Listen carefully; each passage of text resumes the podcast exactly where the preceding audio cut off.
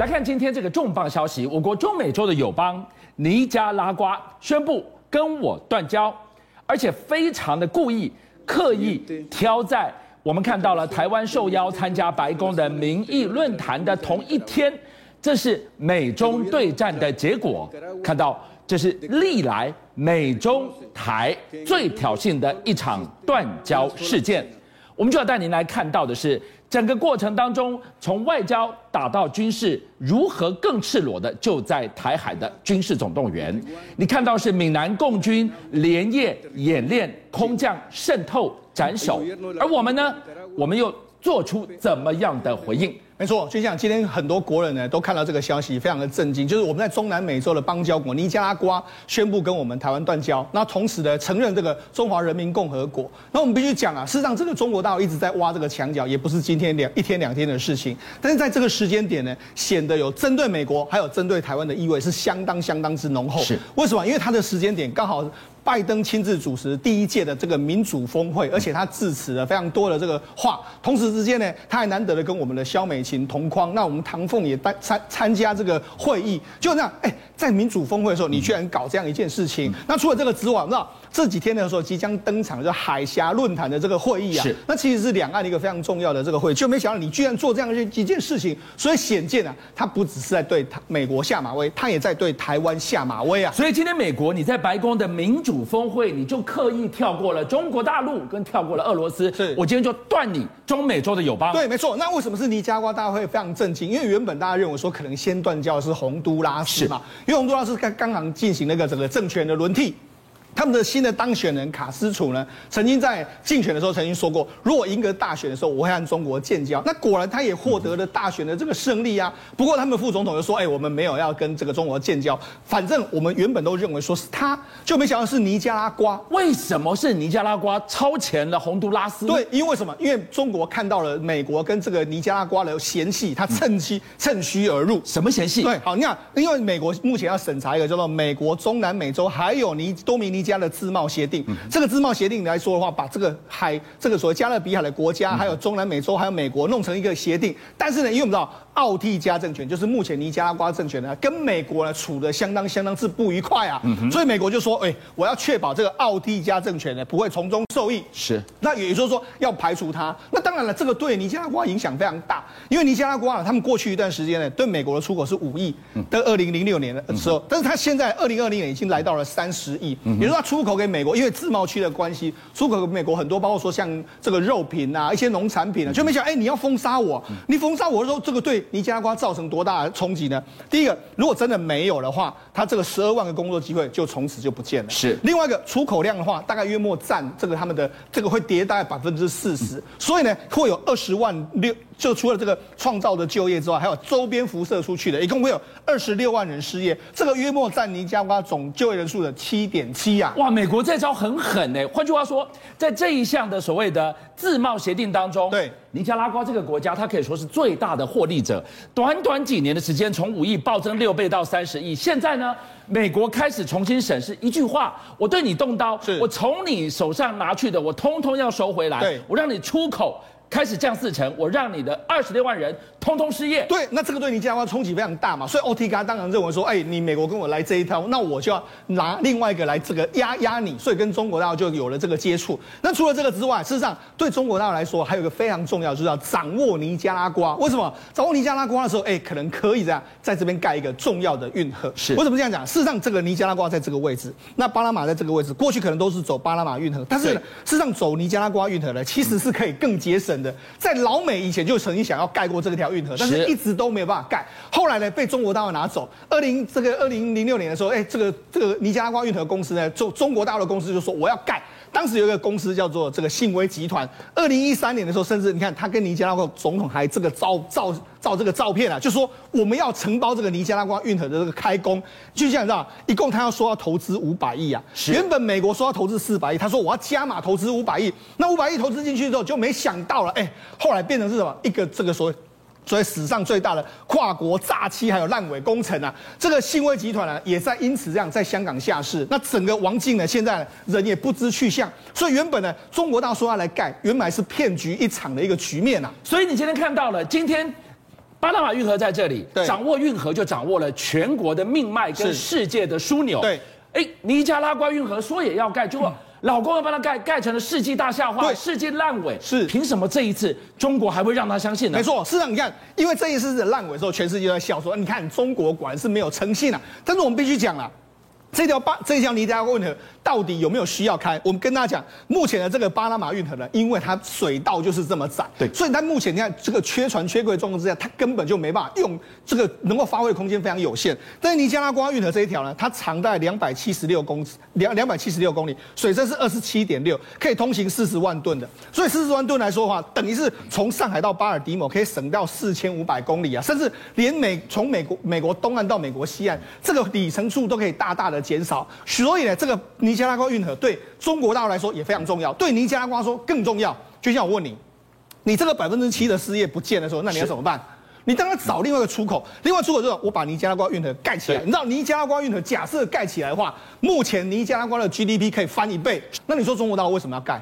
第一个，我们讲过去从这个历史的这个轨迹来讲的话。英国在取得了这个苏伊士运河的控制权之后，变成了世界的日不落帝国。那这样，美国取得了巴拿巴拿马运河之后，变成是整个美洲大陆的主主导者，甚至后来变成是世界的霸权。如果中国能够取得尼加拉瓜运河，甚至把它盖起来的话，它未来就是下一个英国，下一个美国。所以你说中国到有没有这样的决心？当然有这样决心，搭配巴拿马运河也想要这条运河，所以两个才会一拍即合。那当然了，这时候他就会好毫不客气的打美国跟打台湾一巴掌。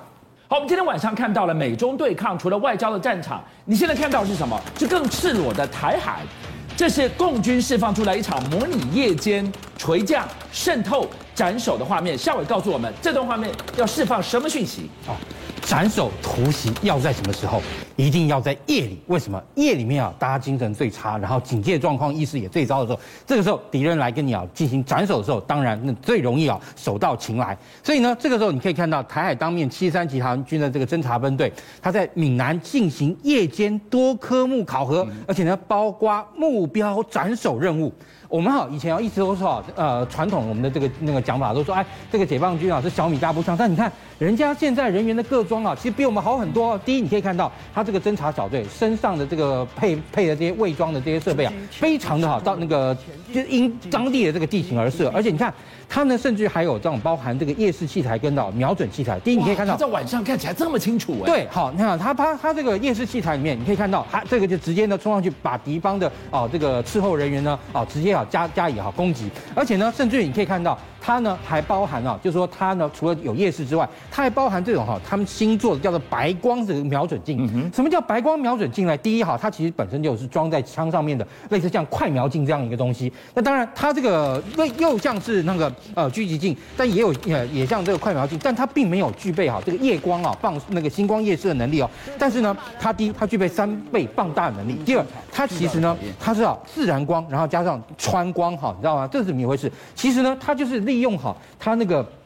自然光照到它那个照射镜以后，它利用这个穿气灌在里面，然后呢让它变亮，是而且呢它还具备这个自动变焦功能。自动变焦也就是啊，当你哈这个人员使用的时候，这个时候呢，因为你有时候如果刚好这样拉上去，如果距离太近或干嘛，那个焦距跑掉，你没有办法瞄准。但是因为它还具有具备那个变焦，也就是你可以看它甚至可以透过上面这个调整啊，就可以很快的就可以让它整个这个夜视镜那个瞄准镜变得非常清楚。所以你可以看到它甚至可以在夜间啊就进行这样一个呃突袭，而且呢看到人在哪里冲上去啊就可以直接把你啊，这个加以啊压制，然后呢，而且啊，几呃，他们除了我们刚刚看到他这一系列进行这个夜间训练作战之外，他还在哪里啊？他好还在七十三集团军进的那个里面啊，一个福建村模拟一个跟台湾啊城镇啊很相似的一个城镇作战的一个训练场。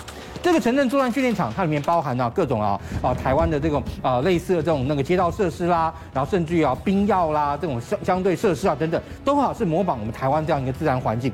甚至于啊，我跟你讲，它里面呢，哈这些士兵啊，他来他在里面讲话，还要用什么？要闽南语来那个进行沟通。闽南语。哎，对，因为哎，其实说真的，今天在这个地球上。讲闽南语的人呢、哦，在福建比台湾多很多啊，大概是我们的两倍哦。是，对，其实，在福建讲闽南语人更多。所以，在这个情况下，你看他现在啊，等于说是为了对台湾啊进行一个突击啊、滋扰作战，对不对？等于说海陆空三方面都全向位的做准备。好，我们看到了共军的步步进逼，哇，连闽南村都出来了。那国军怎么办呢？今天晚上校委给我们来仔仔细细的看到教招会更严，教招范围更广，谈这么多，终有一个具体的教招方案。哇！国防部真心要来打造史上最强的后备劲旅啊！因为我们的后备部队一直被美方所诟病啊，觉得我们这个后备部队根本不能用，你知道吗？所以呢，现在我、以国防部来说，他希望能透过新制的教招。那这个新制的教招啊，其实啊，跟过去来说，你看，哎，这个人数呢，好像感觉比过去啊大量减少。但是呢，我跟你讲，第一，他啊教那个教招训练，他要十四天。过去只有五到七天呢，我们讲这个士兵其实一般只有五天啦，那个军官、机干部啊，还有那个火防兵啊，才有到七天。但是哦，这次跟过去来说，差别最大在哪里呢？在训练的内容。因为其实哦，以我们的这个步枪兵来讲，我们的这个步兵啊，从那个新训完到下部队到退伍，我跟你讲，说真的，实弹射击的经验啊，都非常的缺乏。所以这次呢，他呢，好射击训练，第一要增加到二十八小时。但你看哦，救治只有十二小时哦，比原先救治的要多了一倍，还要多了四小时。而且另外，战斗教练要变到五十六小时，那过去也只有十二小时，你知道吗？所以跟过去比起来，真的是硬很多。因为战斗教练来讲，等于说让你能够重新拾起当兵的记忆。然后另外，我们刚刚讲到步那个射击训练要增加。你看过去啊，你看过去啊那个步枪弹只有二十一发，现在数量啊倍增，大概到四十五发。手枪呢也多了，以前手枪只有十五发，然后现在变手枪那个也变成到两倍多，三十五发。那当然机枪好也是一样倍增，迫炮也是倍增。所以在这个情况下，当然哈，让我们的后备部队在这个两周的后备训练上，能够比过去虽然说人训的多，但是我跟你讲，这一万五会比这九点七万人要能够真正在战场上发挥到效果。然后另外，而且啊，除了我们刚刚讲到，就是人数啊增加，呃，人数啊那个天数变长，人数虽然减少，但是训练更精实之外，另外我们现在也把一些部分啊现役的这些战甲车呢移编到后备部队，然后跟后备部队结合，让他们的战训部队能够合一。首先是把 M 四八 H，也就部分的 CM 幺幺这个战车呢移交给这个后备部队。以 CM 幺幺战车来讲，其实这个战车它是用 M 六零的底盘配上 M 四八 A 三的这个炮塔，但是配了一零五的炮。然后呢，它最主要是强在它的这个射控，它本身这个射控。啊，其实是跟美军的 M1 同级的，而且以像现在我们看到这个 N 那个 CM11 来说，它上面还装了这个 GART 的这个高爆反应装甲。它这个反应装甲是怎么一回事呢？就当对方如果用喷焰穿甲弹啊，或者是类似像攻顶的这种飞弹打到它的车顶的时候呢，就打到这个那个那个呃反应装甲上，这反应装甲就会引爆，然后把这个让那个对方的这个爆炸能把它通通全部反推出去，用反作用力把它反推出去，让我们的这个战甲车啊在战场上有更好的生存性。那同样的也是，其实 M 幺幺三呢，虽然说它是铝甲车，但其实它在台湾呢，在使用上来讲，甚至于很多的这些呃装甲步兵的这些单位都认为 M 幺幺三在台湾的这个地形的试练那个适合能够拿来开的这种场域呢，甚至比那个云豹甲车还要多。邀请您一起加入五七报新闻会员，跟俊相一起挖真相。